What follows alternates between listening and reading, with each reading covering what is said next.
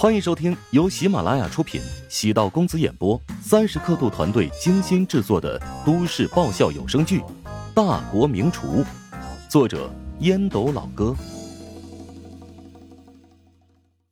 第九百八十二集。副辅导员乌继柔恰好准备走入办公室，从他的角度，恰好看到尤亚欣和乔治距离挨得很近。尤亚欣指着乔治头发的画面。落到他眼里，变成了尤雅欣轻柔的抚摸乔治的头。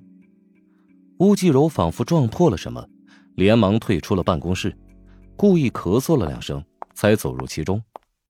乌继柔问道：“亚欣，等下还有一节课吧？”“是啊，我得去上课了。乔老师再见。”尤亚欣面颊红扑扑的，低着头连忙离开。乔治正打算跟乌继柔说话，乌继柔没给他机会，拿了份资料离开了办公室。乔治暗叹了口气，自言自语：“吴老师好像对我有意见呢。”最后一堂课结束，乔治在办公室等到了巫继柔，他手里拿着透明的玻璃杯，里面泡着枸杞红枣。乔治暗想，这是个养生女孩。吴继柔长得是那种甜美的类型，刚毕业之后就已经结婚，但从她的衣着打扮来看，看不出来她是个少妇。吴继柔的丈夫在燕京某个实验室工作，研究高分子材料，所以两人见面的时间不多。吴继柔在职大有自己的单人宿舍，所以她平时有足够的时间关注精英班的学生。吴继柔对乔治的印象不佳。自己是副辅导员，但却做了很多乔治应该做的事情。今天，乔治在男生宿舍抓到了两个翘课的学生，被教导处得知之后，将自己给训斥了一顿，认为是自己的问题。吴继柔肚子里憋了一团火，无处发泄。乔治身价几十亿，粉丝过千万，那又如何？在自己眼中。就是个沽名钓誉、害人不浅、不负责任的倒霉家伙。吴老师，终于等到你了，我正好想跟你聊几件事。乔治主动与乌继柔寒暄，乌继柔冰冷的说道：“对不起，没时间。”乔治愕然，觉得乌继柔好像对自己充满了敌意。不是，只占用你三分钟时间，一分钟也没有。乌继柔果断离去。连续碰了两个钉子，乔治摸了摸鼻子，忍不住感慨：长得乖巧可爱，实际是一个超 A 的女孩啊。吴继柔走出办公室，回想乔治碰了一鼻子灰的尴尬模样，忍不住笑出声：“ 只准你是大忙人，难道就不能我也很忙吗？”在公交站台等了十分钟，没见到直达的那二十八路。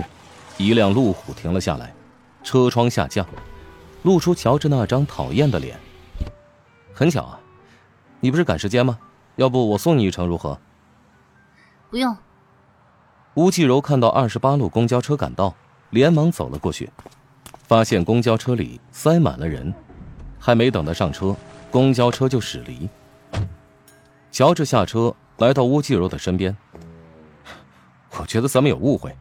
我送你一程，正好聊聊，把误会解开。吴继柔瞪了乔治一眼，翻看了一下腕上手表，没空跟乔治胡扯，掏出手机，准备用打车软件，被乔治一把夺了过去。转眼间，乔治跳上了车。你这个强盗，把手机还给我！上车，我就把手机还给你。乔治将手机晃了晃。尽管自己现在的行为有些轻浮，但没办法，他必须要与乌继柔打开心结。在乌继柔眼中，乔治已经成为一个不折不扣的登徒子。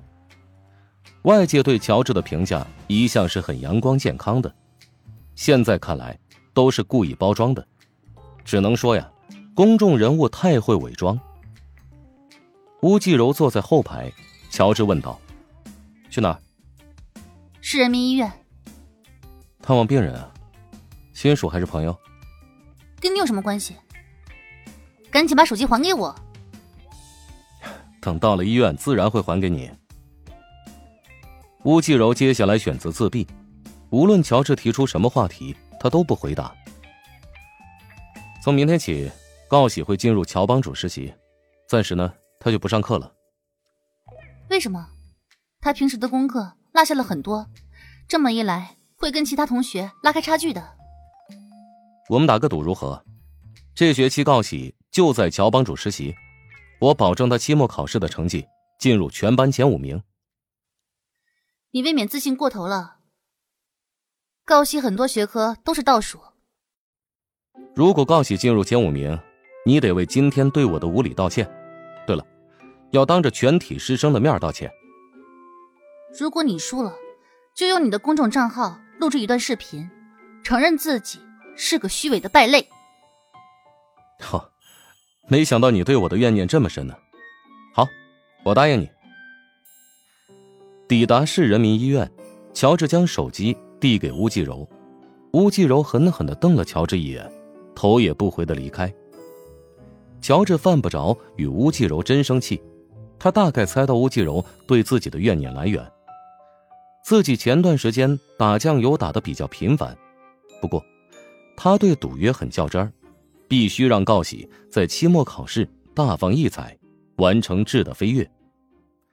因为精英班需要一个榜样式的典型人物，每天准备晚餐、早餐的资格被柯太后剥夺，仿佛生活少了一个很重要的仪式感。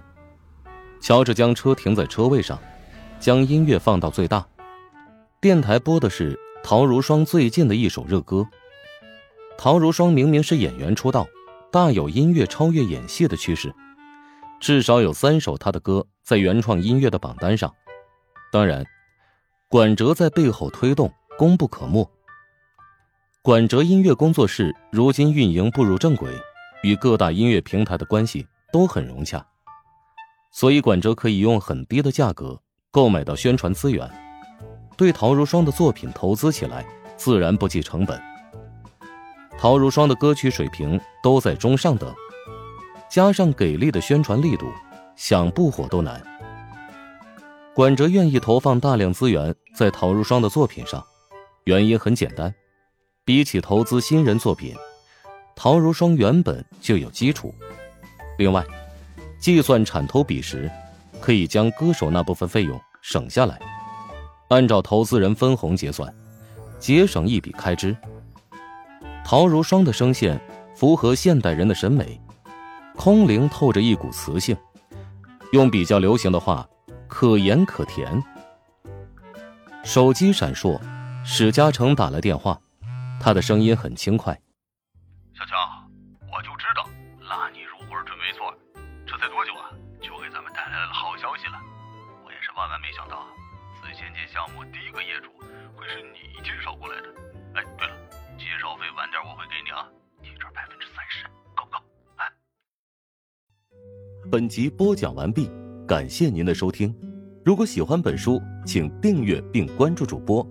喜马拉雅铁三角将为你带来更多精彩内容。